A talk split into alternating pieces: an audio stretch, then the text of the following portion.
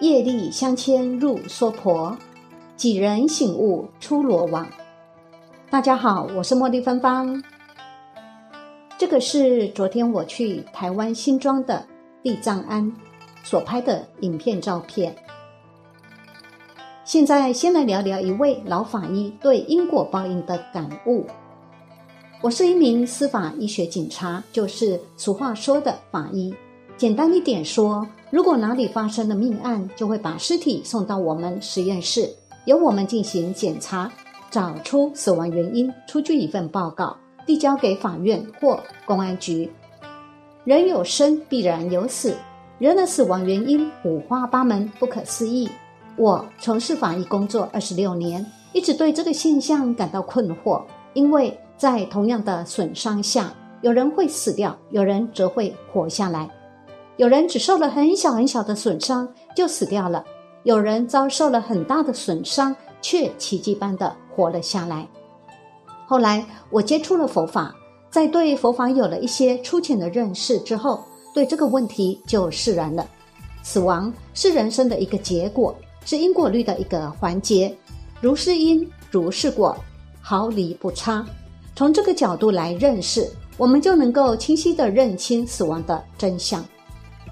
所以最近几年，我对自己经手的案子都进行了更加深入的调查分析，做了很多笔记，越来越感到死亡不是偶然发生的，它是因果铁律的最好证明。我听到有些亡者家属向我痛苦的陈述：为什么那么善良的人，却偏偏中年早逝？为什么某某坏人做尽了恶事，却享有高寿？为什么一生谨慎的人却遭遇飞来横祸？为什么那些粗心大意的莽汉，千万次在马路上横冲直撞，却从来毫发无损？所有的困惑与怨恨，都源于对因果规律的无知。一个黑心矿主的惨烈结局。我们常常认为死亡是件坏事。但出乎我们意料的是，不死却可能是一件更坏的事情，甚至比死亡还要可怕。这是一起矿难事故案件，案主赵某在一个小乡镇开了一家小煤矿，煤矿没有任何生产资质，也没有安全措施，全靠与当地的权势人物的私人关系维持经营。很显然，他背后有强大的保护伞，因为在矿难之后。当地都无法顺利侦查，只好移交给异地的我们来办案。其实这并不是全国性的安全事故，只是因为瓦斯爆炸导致矿井坍塌，死一人，重伤两人。按照他们行业里的潜规则，这种矿难一般都是通过给予工人家属较大金额的赔偿就能应付过去。但很凑巧，当时正好遇到全国安监系统的大检查。被暗房主查了个彻底，矿主赵某就被刑拘了。我和其他侦查人员去找赵某取证的时候，看守所的人员告诉我，赵某因为糖尿病被送医院去了。我赶到司法局下属的医院，见到了赵某。赵某有五十多岁，身材魁梧，声音洪亮，性格十分强硬，一点都不配合调查。他在床边坐着，对我的提问爱理不理。直到我临走的时候，他还告诉我：“你放心，用不了一个月就会有人保我出去的。”他说的没错。由于种种干扰因素，案件进行的十分不顺，很快就办理了变更强制措施的手续，改为监视居住。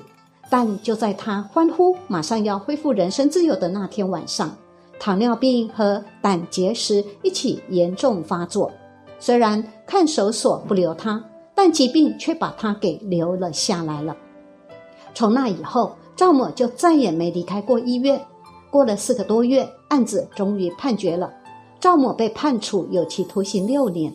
但他已经进不了监狱了，因为身体越来越衰弱，他的刑期只能在医院里执行了。因为工作原因，我经常要去医院办事，也经常能够见到他。因为他有钱，他仍然一个人住着干净整洁的单人病房，虽然窗户都有铁栏杆焊得死死的。每次见面，他眼睛都睁得大大的，好像在想什么心事。有一次，他问我：“你信教吗？”我坦然地告诉他：“是的，我是佛教徒。”他叹口气，没说话。过了一阵子，他就因为病情严重而转院了，监狱也办理了保外就医的手续。但很奇怪的是，不光监狱不收留他，医院不收留他，连阎王爷竟然也不收留他。当我再次见到他的时候，他已经在病榻上躺了快八个月了，一米八的大个儿子。体重迅速降到了九十公斤。我们常见面聊天，他对我也越来越信任，有时候还托我去办点私事。我虽然是学医出身，却没见过那么消瘦的身体，双眼完全深深凹下去，颧骨巨高，嘴唇青紫，肋骨突出，一根一根清晰可见。呼吸的时候，肋骨轻微起伏，似乎一碰就能折断。大腿瘦得和胳膊一样细。皮肤极度松弛，好像是直接搭在骨头上的麻布，一点肌肉都没有了。因为胆结石做了腹腔手术，肚子上有一个小伤口，但因为他患有糖尿病，这个伤口迟迟不能愈合，而且反复感染，周围的皮肤都溃烂了。这副骷髅像足以让人看了做噩梦。我查看了他的病历，按照常规，像瘦成这样的病人，因为多重脏器衰竭，早就没有力量再支撑心跳了，但他却顽强而痛苦地活着，就是不死。虽然他一再跟我表示，现在唯一的目标就是快点死，死是最舒服的事情。他现在每分每秒都在极度的痛苦之中。有一次，他拒绝进食十多天，心力严重衰竭，医生都认为必死无疑。他却又鬼使神差的活了下来，真的是罪业千残，求死不得啊！有很长一段时间，我因为工作忙碌，没有再见到他。但有天，他托护士给我打电话，请我过去。那天晚上，他用极度微弱的声音跟我说了一件事：十多年前，在他刚刚起步做小煤窑的时候，因为缺乏资金，就派人在火车站骗来了一些弱智的流浪汉。让他们下井挖煤，而且还不给工资，只需雇几个保全看押。在他积累到第一桶金之后，为了隐瞒真相，他残忍地封死了那个小煤窑的矿井，任由这些弱智者在黑暗中慢慢饥饿、窒息而死。他的供述后来被证实了，公安机关在所述地点挖出来二十多个骸骨。赵某在医院又待了。接近半年的时间，这半年他几乎每分每秒都是在高度病危中度过的。但无论如何，他就是没死。他的家产全部都充作了医疗费，他的家人再也不来探望他。虽然高度病危，他却能够日夜不停地嚎叫，声带都扯裂了。因为严重的免疫系统缺失，他身上任何一个小伤口都不能愈合，都会反复感染，然后溃烂。到最后，他身上几乎找不到一块好皮肤，全身都严重的溃烂。后来我再没有去见他了，但听他身边的护士说，他死后用被单裹住尸体搬运的时候，骨头很脆，当场就发生了好几处骨折，而且全身皮肤溃烂化脓。他的尸体在放进冷冻库之前，几乎化成一滩肉泥了。不禁感叹，此人谋财害命。罪业深重，死后必堕地狱。拨弄是非，动掉舌头。还有一件十分离奇的案子，就发生在那年冬天。我半夜接到任务，要去现场。市郊乡村有一座大桥，有市民报警说大桥上吊死了一个人。我们赶到现场的时候，发现自杀的是一个女人。经过现场勘验，我认为她自杀的决心很大，根本没有任何犹豫。就套住脖子跳了下去，力量之大，连颈骨都勒断了。我们查明了这个女人的身份，她是附近的一个村庄的村民。警察赶到这个女人家里，发现床上赫然躺着一个不足周岁的孩子的尸体。孩子的父亲还不知道妻子已经自杀，正在哭天抹泪地向警察诉说事情的原委。原来丈夫外出到朋友家喝酒。妻子独自在家带孩子，丈夫回来之后，妻子就跟他大吵了一架，说他在外面有外遇，跟某某女人相好。丈夫一怒之下，又离家去找朋友喝酒。女人更加生气，就给丈夫发了条简讯，说：“你回来看孩子吧，我不会再看孩子了。”但男人酒劲正熏，根本没有注意到有简讯。等他回家时，才发现孩子因为蹬掉被子已经冻死了。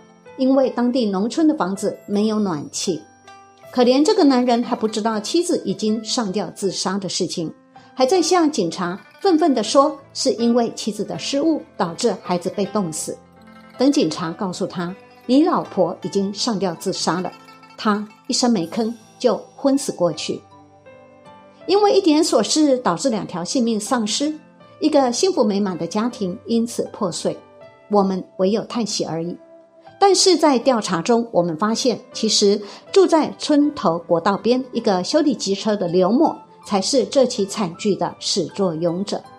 经过走访，我了解到，刘某五十多岁，离婚多年，独自生活，平素喜欢搬弄是非，毫无缘由的挑拨关系。正是他告诉这个女人：“你呀，老公啊，外面有外遇的事。”而且描述的惟妙惟肖，十分逼真。当我们调查这些所谓外遇传说的时候，发现其实都是编造的。有很多村民反映，刘某最喜欢干这种挑拨是非的事情了。很多家庭都因为他背地里挑唆，导致家庭不和、夫妻反目、父子交恶，甚至大打出手。每当刘某听说自己的挑拨得逞，就很兴奋，还在酒桌上洋洋得意。但是这种缺德事毕竟构不成诽谤罪，也构不成任何罪名。虽然女人因为误信谣言而轻生，但也不能因此就说刘某是杀人犯。所以，对于刘某，警察也只能训斥一顿作罢。但是离奇的是，过了不到几个月，当地的警察告诉我，刘某出事了。有一天夜里，刘某在朋友家喝酒大醉，回到修理铺之后。半夜爬起来想要喝酒，摸到一个瓶子，迷迷糊糊的就啜了一口，未料这不是啤酒，而是液态氦。这种溶剂是用于机车钣金喷漆用的，温度极低，喷射出来之后，在短短的两秒钟之内就可以冻结任何东西。刘某当场就昏死过去，幸好旁边有人及时将他送到医院。医生发现他的舌头就像坚硬的冰雕，轻轻一碰就掉了下来。医生说，他不仅舌头没有了，整个口腔也难以保全，将来他可能一辈子都需要一根胃管吃饭。毒蛇害人，天理昭昭。刘某最终自残，这难道不是因果现世报吗？我自己这些年来的切身经历，只能感慨地说，佛法确实是至高至真的真理，是毫无疑问的。唯有用这个真理来解释我们日常生活里的问题。才能得到满意的答案。地藏经云：“若欲杀生者，说宿殃短命报；若欲窃盗者，说贫穷苦楚报；若遇邪淫者，说雀歌鸳鸯报；若遇二口者，说眷属斗争报；若遇毁谤者，说无舌疮口报；若遇称秽者，说丑陋龙残报；若遇牵令者，说所求为愿报。”若遇饮食无度者，说饥渴焉必报；若遇田猎自情者，说惊狂丧命报；若欲背逆父母者，说天地灾杀报；若欲烧山林木者，说狂民取死报；若欲前后父母二毒者，说反身鞭挞现受报；若欲亡卜生卒者，说骨肉分离报；若欲毁谤三宝者，说龙芒。阴哑报，若欲轻法慢教者，说永处二道报；若欲破用常住者，说一劫轮回地狱报；若欲污犯无生者，说永在畜生报；若欲汤火斩灼伤身者，说轮回地长报；若欲破戒犯斋者，说禽兽饥二报；若欲非礼毁用者，说所求却绝报；若欲共高我慢者，说悲死下贱报，若遇两舌斗乱者，说无舌百舌报；若遇邪见者，说边地受申报；你想想，世界上还有比自作自受更公平的吗？因果报应丝毫不爽。